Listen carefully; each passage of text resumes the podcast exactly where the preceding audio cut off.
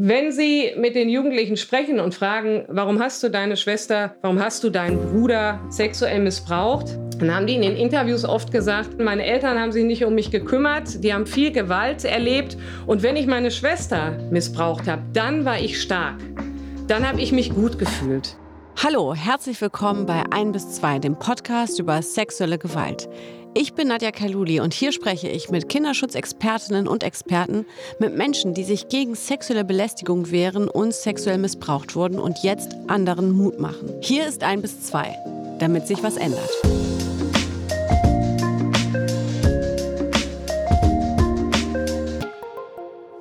Missbrauch unter Geschwistern ist eines der größten Tabus innerhalb der sowieso schon tabuisierten sexualisierten Gewalt. Dabei zeigen internationale Studien, dass Missbrauch unter Geschwistern dreimal häufiger passiert als durch den Vater, die Mutter oder die Großeltern. Professor Dr. Esther Klees möchte dieses Tabu brechen. Sie ist Professorin für soziale Arbeit. Seit mehr als 15 Jahren forscht sie zu dem Thema und hat viele Gespräche mit Tätern und Opfern von Missbrauch unter Geschwistern geführt und lehrt dazu an der Internationalen Hochschule. Bei ein bis zwei hat sie uns erzählt, warum sexualisierte Gewalt zwischen Geschwistern so häufig passiert, wieso Fachkräfte den Missbrauch häufig nicht erkennen und wie Eltern damit umgehen müssen. Ja, ich sage herzlich willkommen, Professor Dr. Esther Klees bei ein bis zwei. Ja, ich freue mich da zu sein. Vielen Dank. Sie sind Professorin für soziale Arbeit und ähm, wir wollen heute mit Ihnen über ein, ja, ich kann fast sagen, ein weiteres äh, Tabuthema innerhalb der sexualisierten Gewalt sprechen.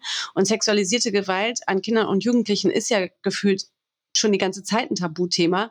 Und innerhalb dieses Tabuthemas gibt es wieder Tabuthemen. Und die wollen wir irgendwie brechen. Und deswegen sprechen wir heute auch mit Ihnen. Denn man kann sagen, Sie sind quasi die einzige in Deutschland, die sich mit dem Thema sexualisierte Gewalt unter Geschwistern beschäftigt. Warum ist das so?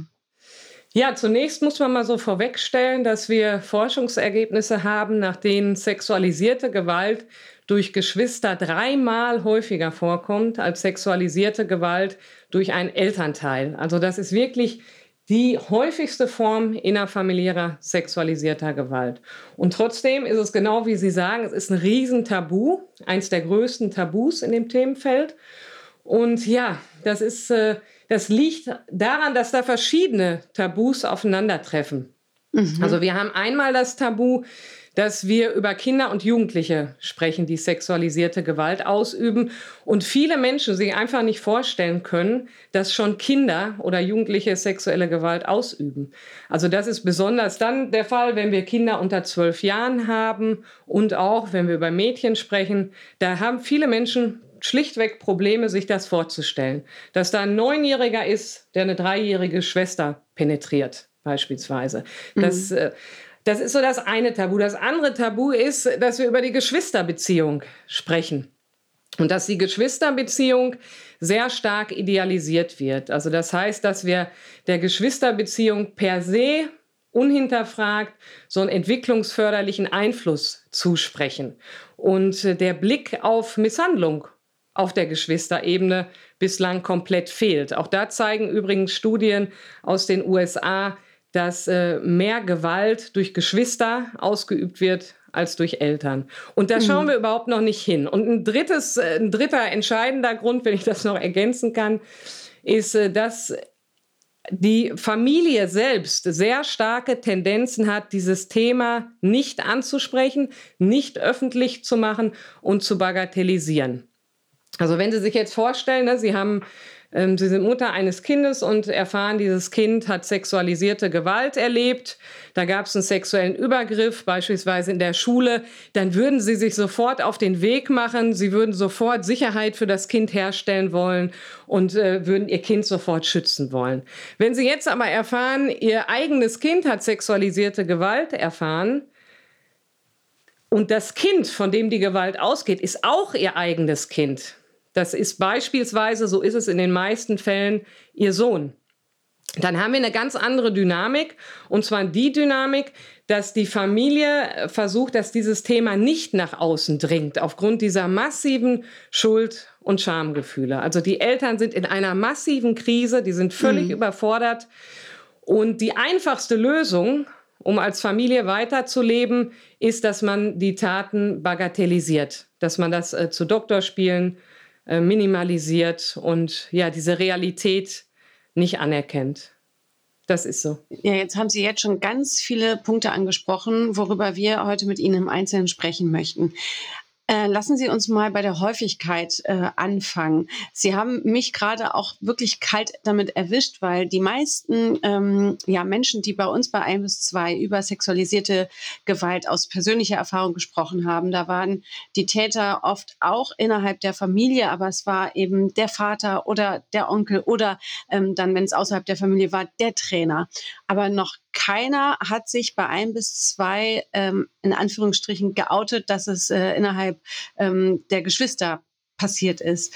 Hm. Wie erklären Sie sich diese Häufigkeit, dass das innerhalb der Familie oft eben unter Geschwistern passiert? Also das zeigen zunächst auch mal internationale Studienergebnisse, dass der Großteil der Betroffenen keiner anderen Person davon erzählt. Im, also da haben wir bei den Fällen sexualisierter Gewalt durch Erwachsene deutlich mehr, die darüber sprechen. Also ein entscheidender Grund dafür ist, dass die Betroffenen, dass die große Schuld- und Schamgefühle haben dass die sich selber mitverantwortlich fühlen, weil die Geschwister ja auch sehr strategisch vorgehen und ihnen auch dieses Gefühl vermitteln, du äh, hast mitgemacht, du bist in mein Zimmer gekommen und äh, ja, die so quasi mit in die Verantwortung ziehen. Und ein wichtiger Aspekt ist, dass viele Betroffene sagen, ich wusste, dass ich diese Bombe in der Familie nicht platzen lassen kann. Wenn ich das erzähle, dann mache ich meine ganze Familie kaputt. Mein Bruder muss vielleicht ins Gefängnis, je nachdem, ne, wenn er schon strafmündig ist, oder mein Bruder muss ins Heim. Ne, meine Eltern werden mir Vorwürfe machen, warum hast du nichts gesagt?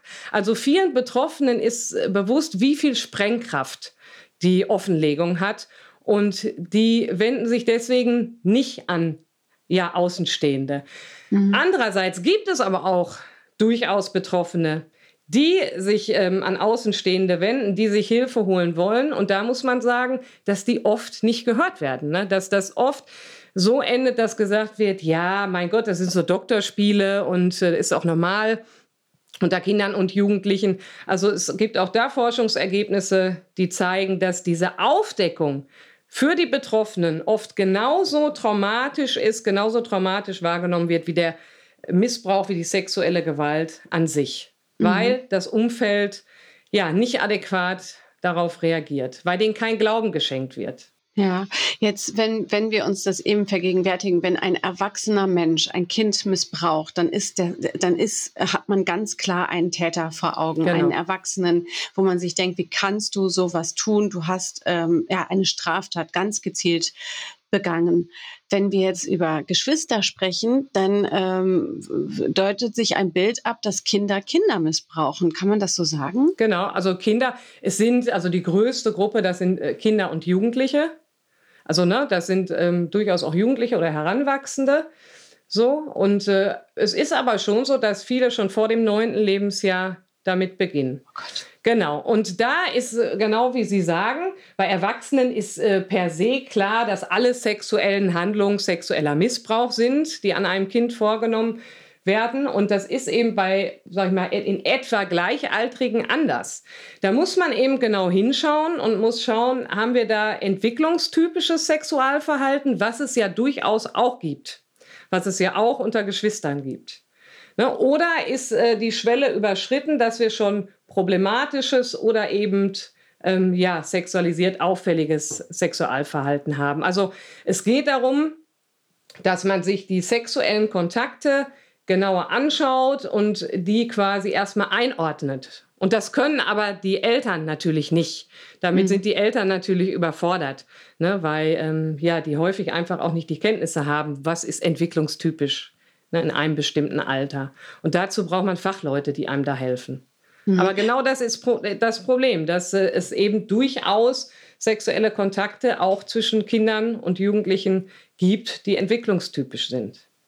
Jetzt haben Sie gerade das Alter von neun Jahren angesprochen. Ich erinnere mich sehr gut an ein Gespräch bei ein bis zwei. Da sagte mir eine, wir dürfen keine Angst haben, unsere Kinder vor sexueller Gewalt zu schützen, indem wir sie aufklären über sexuelle Gewalt. Nach dem Motto, da fasst dich keiner an, das machst wenn genau. dann du oder die Mama, wenn sie dich wäscht oder der Papa, wenn er dich wäscht. Ähm, weil, und da, da, sagte sie eben dieses Sexualisierte, das haben wir Erwachsene in uns, wovor wir so Angst haben, über etwas zu sprechen, was sexualisiert ist. Wenn genau. Sie jetzt aber sagen, das sind Neunjährige zum Beispiel, dann frage ich mich, wo, also ist das dann eine ganz gezielte sexualisierte Motivation, Nein. sein Geschwisterkind Nein. anzufassen oder hm. woher kommt das? Ja, da müssen wir so einen Blick auf die Familiensysteme werfen. Also was sind denn das für Familien, in denen sexualisierte Gewalt durch Geschwister auftritt? Und da gibt es in der Forschung ja recht eindeutige Forschungsergebnisse und da muss man sagen, das sind sehr häufig Familien mit einer hohen Kinderanzahl, in denen es eine mangelhafte elterliche Beaufsichtigung gibt. Also die Eltern, die haben wenig Zeit, die Eltern sind abwesend und die Kinder sind sehr stark auf sich gestellt dann sind das sehr häufig sexualisierte Familienmilieus. Und das ist ein ganz entscheidender Punkt. Also das sind Familienmilieus, in denen Kinder mit einer Sexualität konfrontiert werden, die sie in ihrem Entwicklungsstand überfordert. Also das heißt, ich nehme mal ein konkretes Beispiel. Ich habe äh, in meiner eigenen Forschung einen Jugendlichen interviewt, der hat bis zum neunten Lebensjahr im Ehebett der Eltern geschlafen und hat regelmäßig mitbekommen, wie die Sex haben. Und die Mutter hat dabei geschrien und geweint. Und die hat ihm immer gesagt zum Schluss, das ist nichts Schlimmes, das ist schön. Mit neun Jahren hat dieser Junge seine Schwester vergewaltigt. Die oh Mutter hat es gesehen und äh, hat nur gesagt, lass das. Und er saß im Interview vor mir und hat gesagt, ich konnte das, äh, also ich konnte das gar nicht begreifen, was ich daran falsch gemacht habe. Meine Eltern haben es auch immer so gemacht. Und wir haben Kinder, die mit ihren Eltern, mit ihren, Stief, mit ihren Stiefvätern Pornografie, Hardcore-Pornografie konsumieren. Da kommt der Stiefvater und sagt, komm, wir gucken uns gemeinsam Porno an, willst du auch mal sehen, was Männer so machen? So und das ist ja auch schon eine Form von sexualisierter genau, Gewalt, genau. Ähm, Kinder dazu zu bringen, mit den Eltern Ganz Porno genau, zu gucken. Ja. Genau. Mhm. Und das ist, da kann man schön ähm, direkt übergehen zu dem nächsten Punkt. Die meisten Kinder und Jugendlichen, die überwiegende Mehrheit, ist selber traumatisiert, hat selber Opfererfahrungen gemacht, hat schwere Formen von Vernachlässigung erlebt, hat körperliche Gewalt erlebt oder auch selbst sexualisierte Gewalt überlebt. Und äh, wenn Sie mit den Jugendlichen sprechen und fragen, warum hast du deine Schwester, warum hast du deinen Bruder oder manchmal auch Bruder und Schwester sexuell missbraucht, dann haben die in den Interviews oft gesagt, ich war der Loser in der Familie. Ne, ähm, ich konnte irgendwie nichts und äh, ja, ich habe keine Wertschätzung erfahren. Meine Eltern haben sich nicht um mich gekümmert. Die haben viel Gewalt erlebt. Und wenn ich meine Schwester missbraucht habe, dann war ich stark. Dann habe ich mich gut gefühlt. So, weil jetzt war ich der Starke. Also es geht, wir reden ja da von der Identifikation mit dem Aggressor. Das ist so ein Fachtermini dass äh, es geht quasi darum, seine eigenen Ohnmachtsgefühle, seine eigene Hilflosigkeit zu überwinden, indem man andere Menschen, Schwächere, schädigt. Das ist mhm. das Prinzip. Und sexuelle Interessen, die können auch eine Rolle spielen, aber die stehen nicht im Vordergrund. Also das, was Sie ja schildern, sind ja die ganz klassischen, wenn ich das so sagen darf, Muster zur sexuellen Gewalt, dieser Machtmissbrauch, diese genau. Kontrolle zu bekommen. Aber das Besondere ist bei Geschwistern, dass die eine enorme Verfügbarkeit haben, dass die Geschwister keine Möglichkeiten haben, sich zu schützen. Mhm. Also ein Jugendlicher hat in einem Interview gesagt, ich habe meine Schwester missbraucht, weil ich die rund um die Uhr kontrollieren konnte. Der war auch noch in der gleichen Schule wie die Schwester. Die haben ganz viel unbeaufsichtigte Zeit zu Hause verbracht. Oft ist es so, dass äh, der ältere Bruder so eine Art Babysitter ist. Ne? Die Eltern, die abwesend sind, die übertragen ihre Autorität an den älteren Bruder und sagen, du passt auf deine jüngeren Geschwister auf. Ne? Und die nutzen dann eben diese Machtposition aus.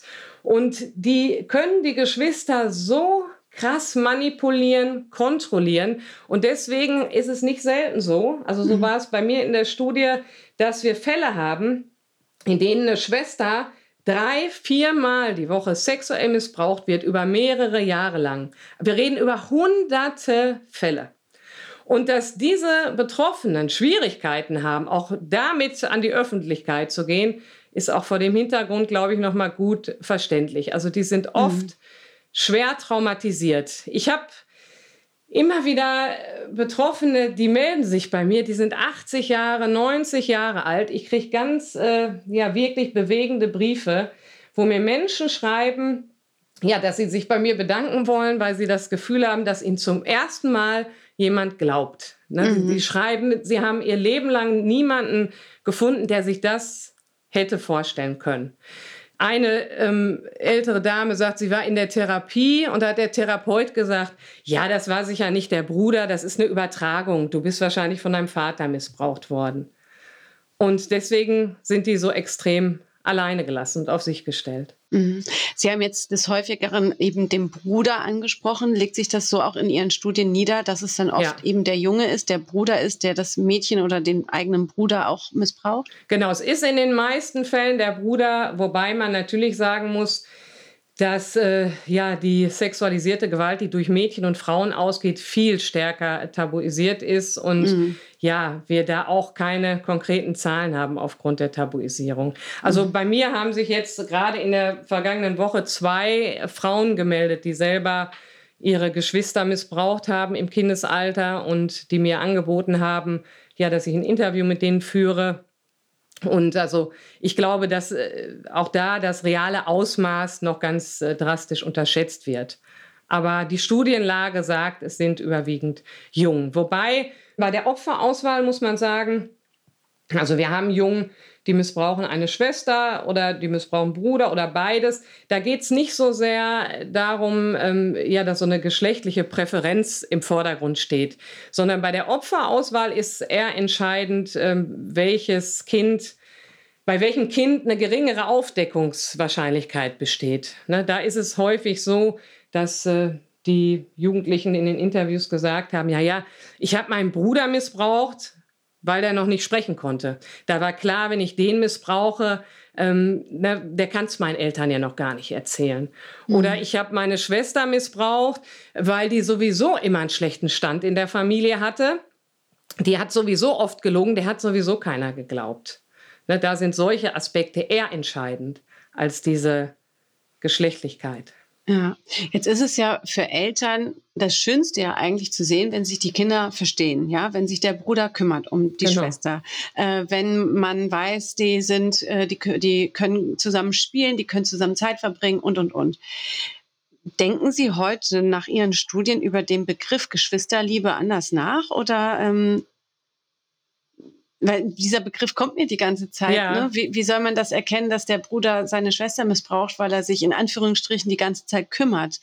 Naja, ich denke, was heißt, ich denke anders nach. Also ich glaube, es ist wichtig, dass wir alle Facetten in der Geschwisterbeziehung sehen. Ne? Es gibt äh, dieser Begriff Geschwisterliebe, der ist eh ein bisschen problematisch, finde ich, ne? weil der auch in so Kontexten ja so von, von Pornografie oder so ja sehr oft benutzt wird. Da habe ich eh Schwierigkeiten mit. Aber mhm. ähm, ich sage mal, natürlich gibt es die fürsorglichen Geschwister, die auch ganz wichtig für die Identitätsentwicklung ihrer Geschwister sind und die unterstützend da sind.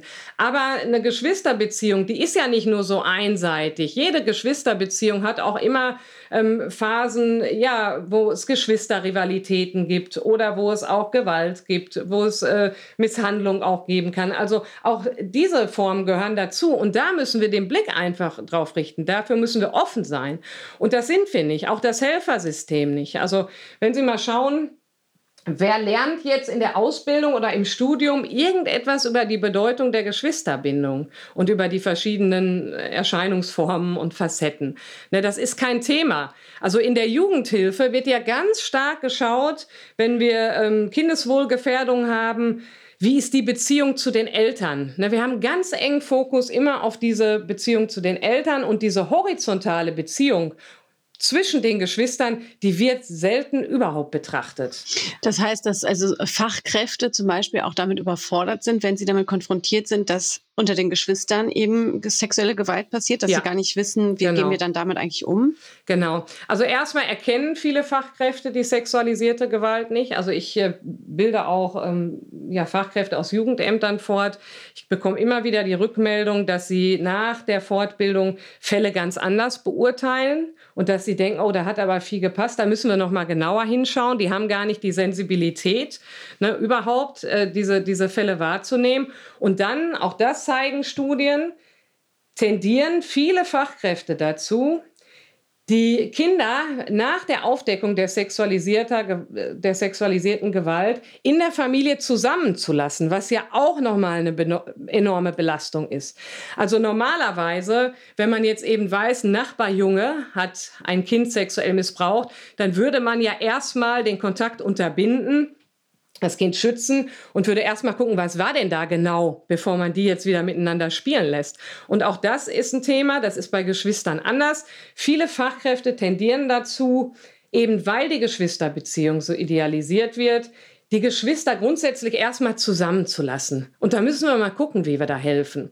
Und da zeigen auch Studien, dass sexualisierte Gewalt dann häufig weitergeht, obwohl Fachkräfte drin sind. Mhm.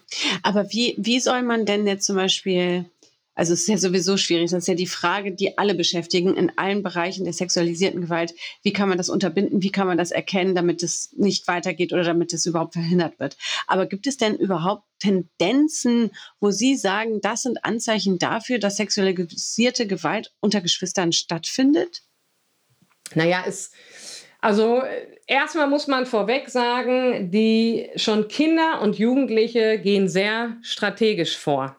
Und das meiste, was sich an Interaktion zwischen Geschwistern abspielt, kriegen die Eltern ja sowieso nicht mit. Mhm. Ne? So das meiste ist sowieso hinter den Kulissen bei Geschwistern. Und von daher müssen sich Eltern keine Vorwürfe machen, wenn sie das nicht wahrgenommen haben, weil es ist in vielen Fällen so, dass die Eltern wirklich die sexualisierte Gewalt an so an sich nicht wahrnehmen. Im Nachhinein findet man immer leicht dann irgendwelche Risikofaktoren oder Anhaltspunkte, aber das ist äh, schwierig, dieser Blick ähm, vorweg. Mhm.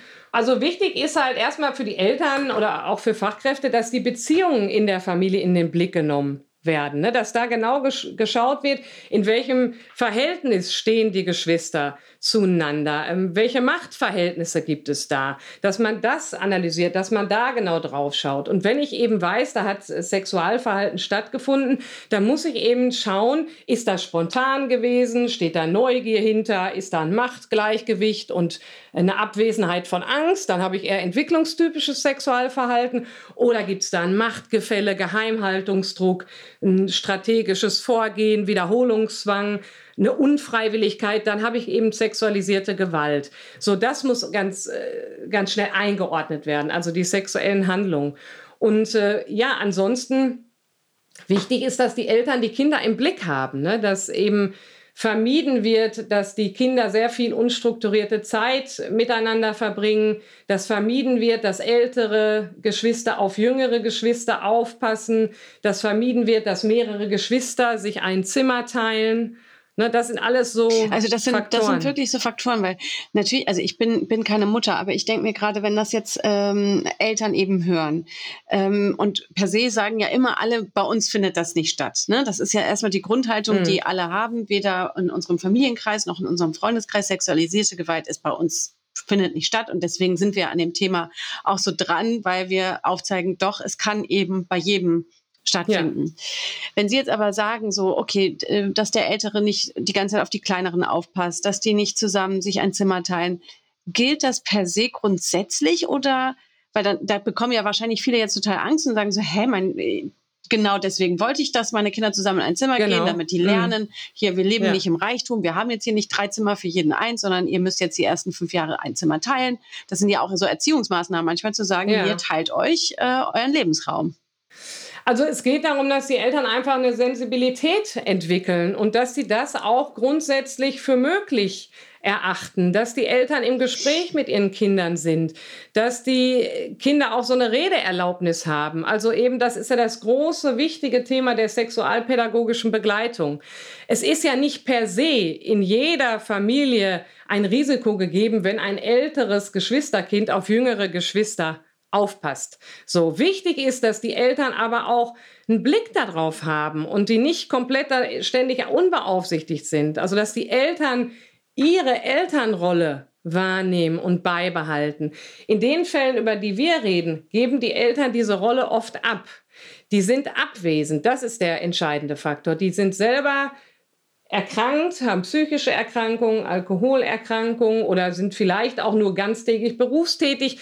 Die haben sehr, sehr wenig Einblicke in das, was da zu Hause passiert. Und äh, da geht es um so eine grundlegende mhm. Sensibilität, mhm. die Kinder im Blick zu haben und ja, einfach genau zu schauen, was machen die da, wie verbringen die die Zeit. Und ja, wenn ich jetzt zum Beispiel einen ähm, 16-jährigen Jungen habe, dann ist es durchaus problematisch, den jetzt äh, in ein Zimmer mit einem dreijährigen Geschwisterkind mhm. unterzubringen. Also da würde ich mir schon Gedanken machen nach dem, nach was ich so in den letzten Jahren zu dem Thema okay. gehört habe. Also es ist einfach eine Sensibilität, eine Vorsicht geboten und man muss einen guten Austausch zu seinen Kindern haben und ja, einfach schauen, mhm. was da passiert. Ähm, jetzt hatten Sie eingangs ganz oft das Wort Doktorspielchen eben erwähnt. Man kennt das aus dem Kindergarten, man kennt das eben auch von mhm. zu Hause, wenn auf einmal Kinder anfangen ähm, zu erkennen, was hast du denn da und was habe ich denn da oder ne, mhm. wie siehst du aus, wie sehe ich aus. Sind Doktorspielchen per se eigentlich eine Scheißidee? Nee, kann man so nicht sagen. Also es gibt auch Doktorspiele zwischen Geschwistern, aber seltener. Also Doktorspiele werden eher zwischen befreundeten Kindern mhm. ausgeführt. Aber wir müssen eben genau hinschauen, was wir unter Doktorspielen verstehen. Und äh, da sind viele sehr undifferenziert. Also wenn 16-jähriger Junge Doktorspiele mit seiner dreijährigen Schwester macht, dann äh, sollten alle Alarmglocken angehen. Das sind keine Doktorspiele. Wenn ich von Doktorspielen spreche, dann brauche ich zwingend ein Machtgleichgewicht ne, von beiden Beteiligten. Es kann nicht jemand, der viel älter ist oder der körperlich überlegen ist, gibt ja noch andere Kriterien, also der viel weiter im Entwicklungsstand ist, ähm, der kann nicht mit einem ja, Kind, was ihm unterlegen ist, Doktorspiele spielen. Also da ist einfach Vorsicht geboten, weil vieles, was so als äh, Doktorspiel ja, so adressiert wird, ist eben bei genauer Betrachtung gar kein mhm, Doktorspiel. Okay. Wobei, mhm. da als Ergänzung noch, ähm, bei sexualisierter Gewalt durch Geschwister ist es oft so, dass die zu Beginn in solche Spiele mhm. eingebettet wird. Also ich habe 13 Jugendliche interviewt, die Geschwister missbraucht haben. Und äh, in den meisten Fällen war es so, dass die sexualisierte Gewalt so begonnen hat, dass sie quasi ähm, ja so Doktorspiele mit den Kindern gespielt haben. Ne? Die haben gesagt, ich bin der Arzt, ich muss dich mal untersuchen. Die fangen dann ganz harmlos an, sage ich mal in Anführungszeichen, und schauen dann erstmal, wie das Geschwisterkind reagiert, ob es zu den Eltern geht, ob es was sagt oder ne, ob es im anderen Kontext was sagt.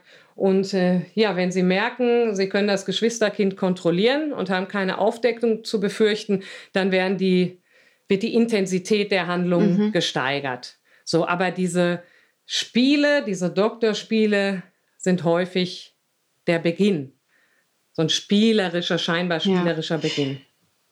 Wenn Sie das jetzt so erzählen, alles aus Ihren Erkenntnissen, ja, an denen Sie ja auch durchaus äh, dann intensiv auch geforscht haben, kann man sagen, dass Jugendliche und also Kinder und Jugendliche, die sexuellen Missbrauch ausgeübt haben, im späteren Alter eben auch sexuelle Gewalt anwenden, dass das mh. ein Teil, genau.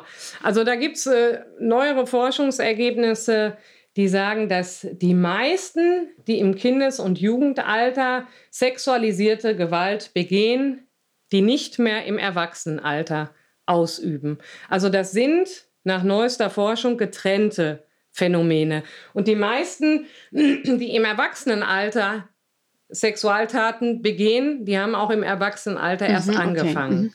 So, aber da ist die Forschung uneins. Es gibt eben auch die Ergebnisse, das hat man so vor 20 Jahren ähm, häufig gesagt, die, äh, dass die meisten, die im Erwachsenenalter missbrauchen, als Kinder und Jugendliche angefangen haben.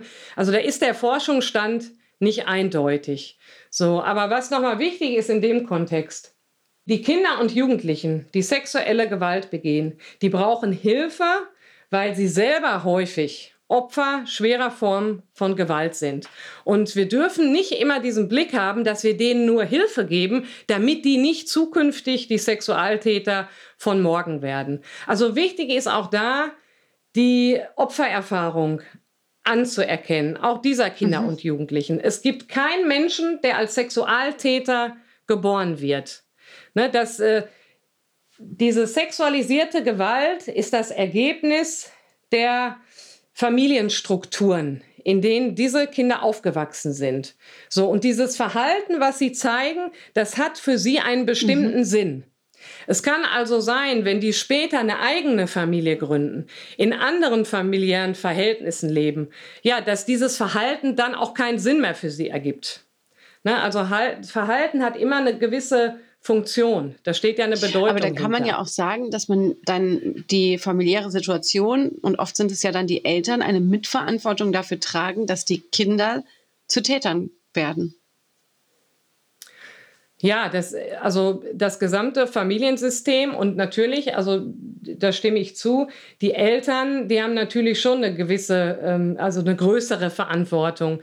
Aber es ist oft kein bewusster Akt. Also es ist ja nicht so, dass die, die Eltern bewusst so eine familiäre Atmosphäre schaffen. Also wir wissen zum Beispiel auch, dass ein hoher Anteil der Eltern auch selber Gewalt erfahren hat in mhm. der Kindheit ne, auch selber sexualisierte Gewalt erfahren hat. Also wir reden da von so einer transgenerationalen Weitergabe von diesen Mustern. Ne? Also natürlich haben die Eltern auch eine Verantwortung dafür und darum geht es ja auch dann später in der Beratung, in der Therapie, dass äh, quasi mit den Eltern aufgearbeitet wird, welche Risikofaktoren haben denn jetzt dazu beigetragen, dass sich dieses Verhalten zeigt. Ne? Das ist ein ganz äh, entscheidender welche Therapie Baustein. macht man denn da? Ja, auch das ist in Deutschland schwierig, weil wir keine spezialisierten Therapien haben und weil wir allgemein eine sehr schlecht ausgebaute Versorgungslandschaft in mhm. Deutschland haben. Also es gibt nur regional an einigen Stellen überhaupt Angebote, speziell zu sexualisierter Gewalt durch Geschwister und häufig verbunden mit sehr langen Wartezeiten. So, das ist erstmal so vorwegzustellen. Also das, was sich durchgesetzt hat, was wir international auch in der Forschung lesen, ist, äh, dass wir ganzheitliche Ansätze brauchen, die sich an die ganze Familie wenden. Also die ganze Familie braucht Hilfe. Es reicht nicht aus, nur auf dieses sexualisiert übergriffige Geschwisterkind zu schauen und zu sagen, der muss jetzt eine Therapie machen. Sondern eben, weil die Eltern auch eine Verantwortung haben, ne, an der Entstehung dieser Risikofaktoren und weil die ihrem Schutzauftrag auch nicht nachgekommen sind, müssen wir besonders stark auch mit den Eltern daran arbeiten. Wir, was können sie verändern? Welche neuen Interaktionsmuster brauchen die in der Familie? Welchen Sicherheitsplan müssen die errichten quasi? Welche Maßnahmen müssen getroffen werden, damit die Kinder sicher sind? Und wir brauchen auch, das wird häufig vergessen, eine Einbindung der nicht direkt betroffenen Geschwister. Weil die haben ja trotzdem in diesem Familiensystem gelebt und auch häufig was mitbekommen von der sexualisierten Gewalt. Und auch die müssen eingebunden mhm. werden. Also Sie sehen, das ist eine sehr komplexe Aufgabe, das ist eine sehr komplexe Herausforderung. Und äh, einige Beratungsstellen, die lösen das so, indem die eben äh, ein Konzept anbieten, das heißt Mehrspurenhilfe. Das kommt aus den Niederlanden. Und da ist es so, dass wirklich die Eltern einen Therapeuten zur Seite gestellt bekommen oder einen Berater, das übergriffige Kind und auch eben ähm, das betroffene Kind und die nicht direkt betroffenen Geschwister. Also die bekommen einzelne Berater, einzelne Therapeuten an die Seite gestellt und dann muss man sehr eng vernetzt ja, sehr eng kooperierend zusammenarbeiten.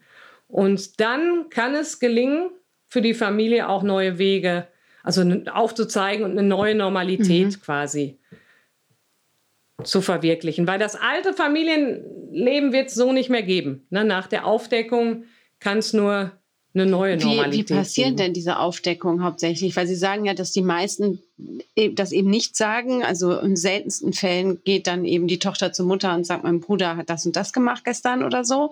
Aber wie kommen denn diese Fälle ans Licht? Wie kriegen die Eltern das mit? Naja, es ist so, wenn man große Gruppen von Menschen befragt, dann wird eben gefragt, welche Formen von sexueller Gewalt die erlebt haben. Und da sagen dann eben viele sexuelle Gewalt durch Geschwister, aber ich habe noch nie jemand, jemanden was davon erzählt. Ne? So.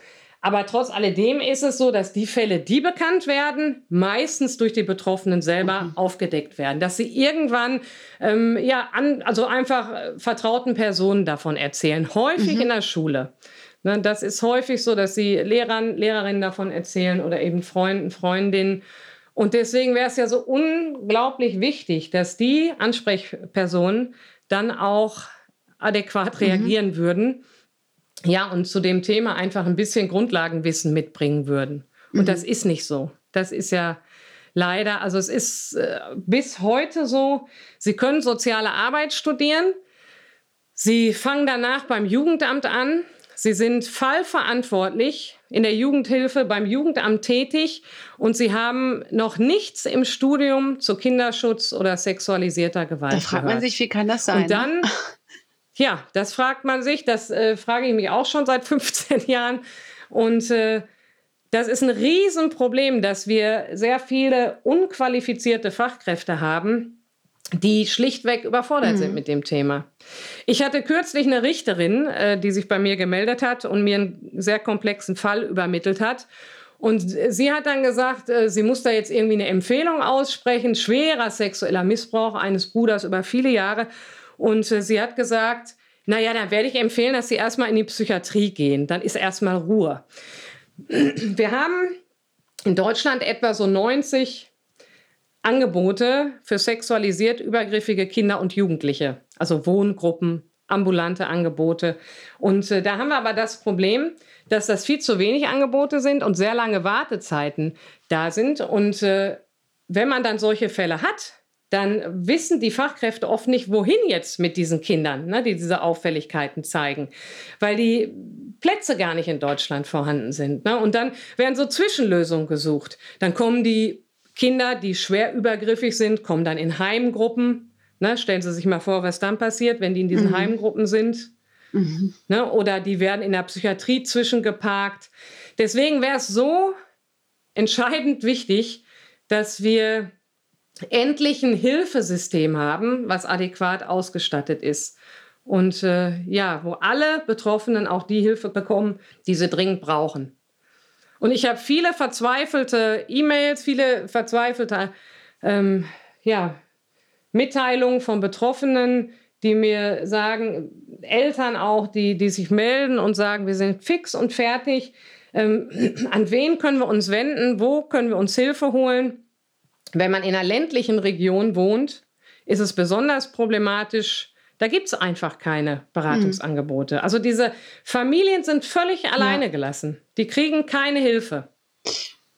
Das ist Fakt. Und, äh, und, das ist ja so, das ist, ja, und das ist halt einfach wirklich äh, tragisch und schlimm, weil das ja einfach sehr, sehr junge Menschen sind, die ja Leute brauchen, genau. ähm, um eben in der Zukunft einfach ein, ein in Anführungsstrichen stabiles, gesundes Leben führen zu können. Und genau. Und je früher die Hilfe kommt, desto ja. besser natürlich. Ne? Auch bei den sexualisiert übergriffigen Kindern und Jugendlichen. Auch die müssen die Chance bekommen, ein anderes äh, Sexualverhalten zu zeigen, was keine anderen Kindern mhm. schädigt.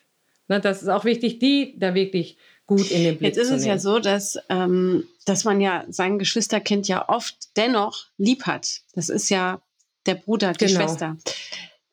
Wie mhm sind denn die Aussichten, die Möglichkeiten, die Chancen oder wie gut ist das, dass Kinder, die sexualisierte Gewalt mit dem Geschwisterkind erlebt haben, ein gutes geschwisterliches Verhältnis in Zukunft haben können? Oder ist, wird da irgendwann dann einfach ein harter Bruch passieren?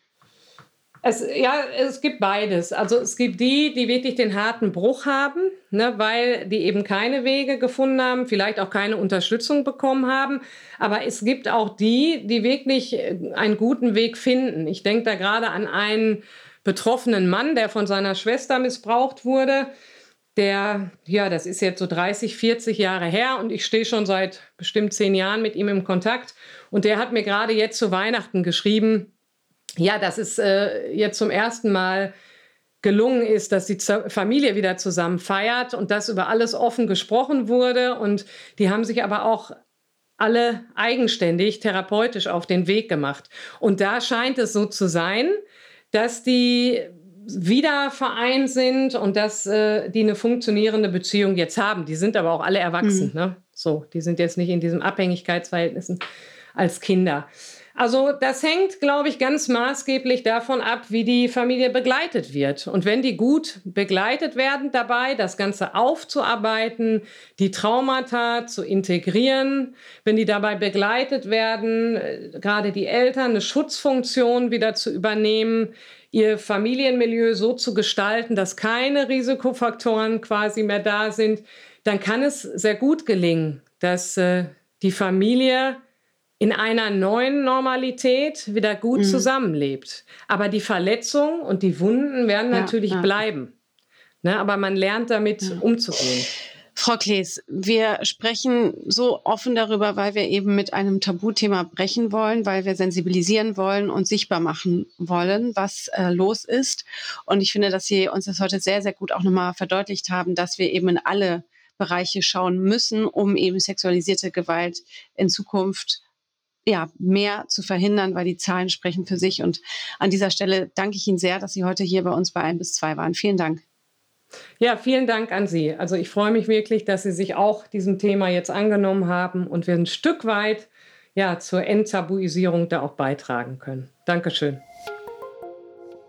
Ja, sexualisierte Gewalt unter Geschwistern. Wieder mal ein krasses Tabuthema aber wieder mal gut, dass wir da so ausführlich drüber gesprochen haben. Und wenn ich aus diesem Gespräch mal wieder etwas mitnehme, dann äh, wie wichtig eben die Aufklärung ist und die Ausbildung. Sie sagte es ja selbst, dass Menschen, die eben in der sozialen Arbeit ähm, arbeiten, äh, im Studium oft überhaupt gar nicht rund um das Thema sexualisierte Gewalt aufgeklärt werden. Und on top, was ich auch ziemlich tragisch finde und wo wir wirklich auch dran arbeiten müssen, ist eben die therapeutische Versorgung. Das ist Menschen so schwer gemacht gemacht wird, eben in diesem Themenfeld eben einen Therapieplatz zu finden, Menschen zu finden, die einem helfen können, weil viele ja selber eben merken, so will ich gar nicht sein, so will ich gar nicht leben, ich weiß überhaupt gar nicht, warum mache ich das, ähm, ohne jetzt Täter in den Schutz nehmen zu wollen, überhaupt nicht. Aber es gibt eben ähm, ja, Verhaltensweisen, die therapiert werden müssen. Und sexualisierte Gewalt unter ähm, Geschwistern ist mit Sicherheit eins davon. Und das, finde ich, hat, äh, hat dieses Gespräch auch nochmal deutlich gezeigt, wie wichtig es ist, dass wir eine Grundversorgung von Therapieplätzen für Menschen haben, die unbedingt eben Hilfe brauchen.